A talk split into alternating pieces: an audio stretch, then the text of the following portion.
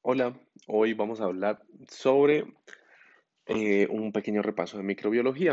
Entonces, para empezar, tenemos que las bacterias se pueden subdividir en dos grandes grupos. Tenemos los gram positivos y los gram negativos. Aparte de estos dos grandes grupos, también existen otro tipo de bacterias que aunque estructuralmente sean gram positivos o gram negativos, no van a teñir con la tinción de gram. Y también existen otros tipos de bacterias que no tienen pared. Entonces, a grandes rasgos, ¿qué es lo que importa de los gram positivos o cuáles son las características principales? Con la tinción gram van a teñirse de azul. La pared es gruesa y pueden ser cocos o bacilos. Ahora, en general, ¿qué sabemos o qué se debe saber de los gram negativos? Con la tinción gran van a teñirse rojos, la pared es delgada, también tienen forma de cocos o bacilos y este tipo de bacterias son afectados por el complejo de ataque del complemento. Entonces, si existe un déficit del complejo de ataque del complemento, se van a incrementar las infecciones por gram negativos. Típicamente, eh, la infección será por meningococo. ¿Qué hace el complejo de ataque?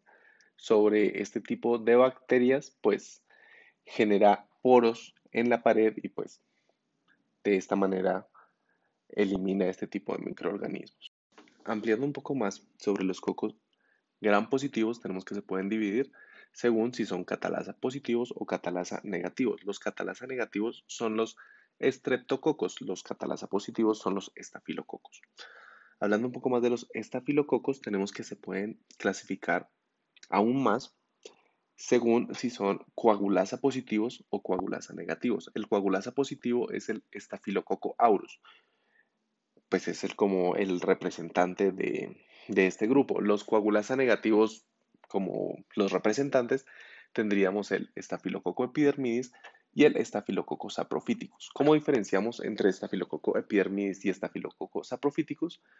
Bueno, esto lo hacemos con una prueba que se llama eh, la sensibilidad a novobiosina. Entonces, si es sensible a novobiosina, decimos que es un estafilococo epidermidis. Si es resistente a novobiosina, decimos que es estafilococo saprophyticus. Datos importantes sobre estos microorganismos. Bueno, el estafilococo aureus es la principal causa de osteomielitis en todos los rangos de edad. También es la principal causa de endocarditis bacteriana aguda. Aguda, ¿qué quiere decir? Es muy sintomático. También es la causa principal de endocarditis bacteriana en personas usuarias de drogas IV. Eh, también tiene una relación con la artritis séptica. Es la principal causa de artritis séptica en personas mayores que se supone no son sexualmente activas. Las personas con artritis séptica que son sexualmente activas, la causa principal sería la Neisseria gonorrea. Em, unos datos de interés sobre el estafilococo epidermidis, recordemos coagulasa negativo, eh, sería que son los principales responsables en las infecciones de las prótesis y también en la sepsis por catéter. El estafilococo saprophyticus, también coagulasa negativo, es común en las infecciones de vías urinarias en adolescentes sexualmente activos. Ahora hablando de los cocos gram positivos catalasa negativos, o sea, los estreptococos, tenemos que estos también se van a subclasificar. La clasificación es según el grado de hemólisis. Entonces existen los alfa hemolíticos, beta hemolíticos y gamma hemolíticos. Los alfa hemolíticos van a generar una hemólisis incompleta, entonces cuando son sembrados en el agar van a generar un halo verde a su alrededor. Los beta hemolíticos son los que generan hemólisis completa, entonces al ser colocados en el medio de cultivo en el agar eh, van a generar un halo transparente alrededor. Los gamma hemolíticos en realidad no son hemolíticos, no sé por qué se llaman hemolíticos. Bueno, entonces ahora, hablando de los principales exponentes de estos diferentes grupos, tenemos que en el alfa hemolítico encontramos al Streptococo neumonía y al grupo viridans. ¿Cómo diferenciamos entre el Streptococo neumonía y el grupo viridans? Con la prueba de optoquina. Cuando es optoquina sensible, decimos que se trata de un Streptococo neumonía y cuando es optoquina resistente es el grupo viridans. Ahora vamos a hablar de los beta hemolíticos. Los beta hemolíticos o los que generan hemólisis total, eh, los principales exponentes serían el estreptococo beta hemolítico del grupo A o estreptococo piógenes, que es el responsable de la, el principal responsable de la faringoamigdalitis bacteriana. Y está el estreptococo beta hemolítico del grupo B, también conocido como Streptococo agalactiae. Es muy famoso en los neonatos porque es la principal causa de sepsis neonatal y también es la principal causa de meningitis bacteriana. O cerca del 50% de los casos vendrían siendo por el Streptococo agalactiae. Los gamma hemolíticos, o sea, los que no generan hemólisis, tenemos los enterococos. Eh, los principales sería el enterococo faecalis y el enterococo bovis. Como dato de interés, pues usualmente el enterococo bovis no va a generar endocarditis, pero si genera endocarditis se tiene que sospechar cáncer de colon. Entonces al paciente se le debe enviar una colonoscopia. Ahora vamos a hablar sobre los bacilos gram positivos o sea, se tiñen de azul, ¿cierto? Se van a clasificar eh, según si forman espora o no forman esporas. Las esporas es un mecanismo de resistencia, pues, para las bacterias y en algunos casos de virulencia. Bueno, entonces, si forman esporas, se pueden clasificar como aerobios o anaerobios. En los aerobios, los principales representantes que tenemos son los Bacillus cereus, que están relacionados con eh, afectar cereales como el arroz y el Bacillus anthrax, que pues es conocido porque ha sido utilizado para el bioterrorismo. Entonces, ahora hablamos, hablando de los bacilos gram positivos que forman esporas anaerobios, tenemos unos bien famosos que son los Clostridium. Entonces, el Clostridium tenemos Clostridium tetanus, Clostridium perfringes, Clostridium difficile, este, el difficile es el responsable de la enterocolitis pseudomembranosa, y tenemos el Clostridium botulinum.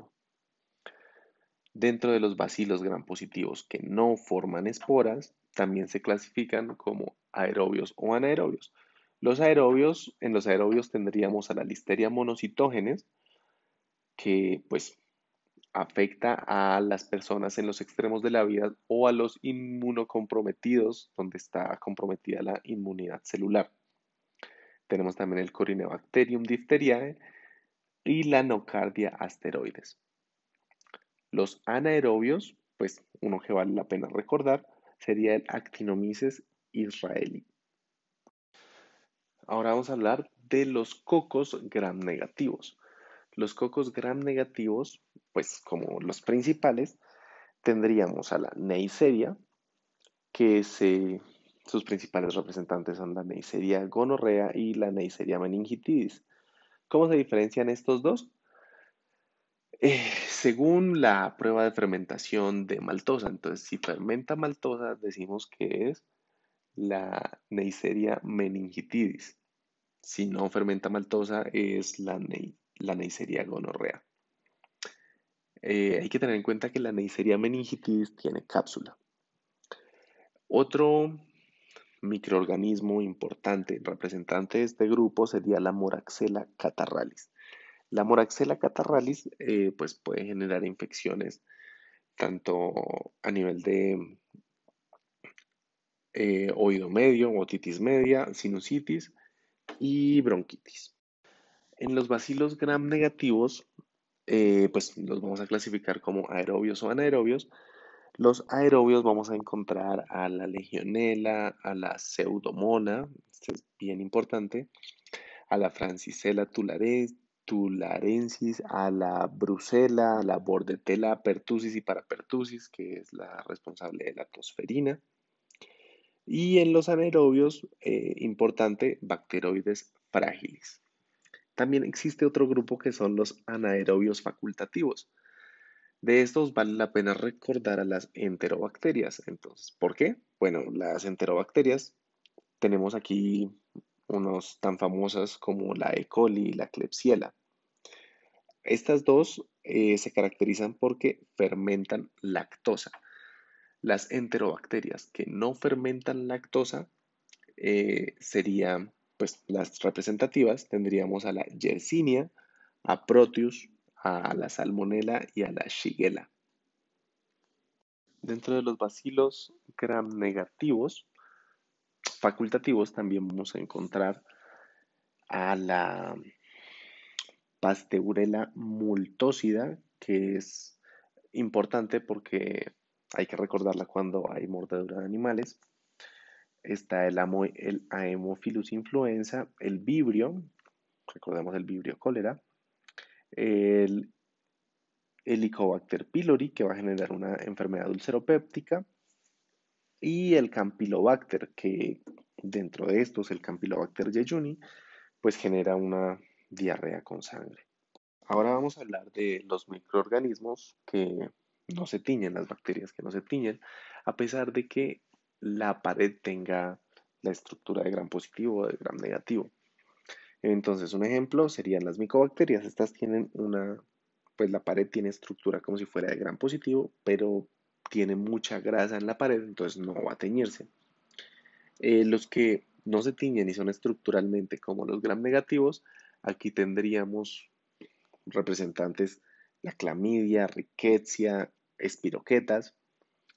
Eh, dentro de las espiroquetas, tengamos en cuenta que ahí se encuentra el treponema pallidum, que es el que causa la sífilis, la Borrelia burgdorferi, que está más o menos de moda, es la que genera la enfermedad de Lyme, eh, que se caracteriza por el tema migrans, células en diana y pues parálisis.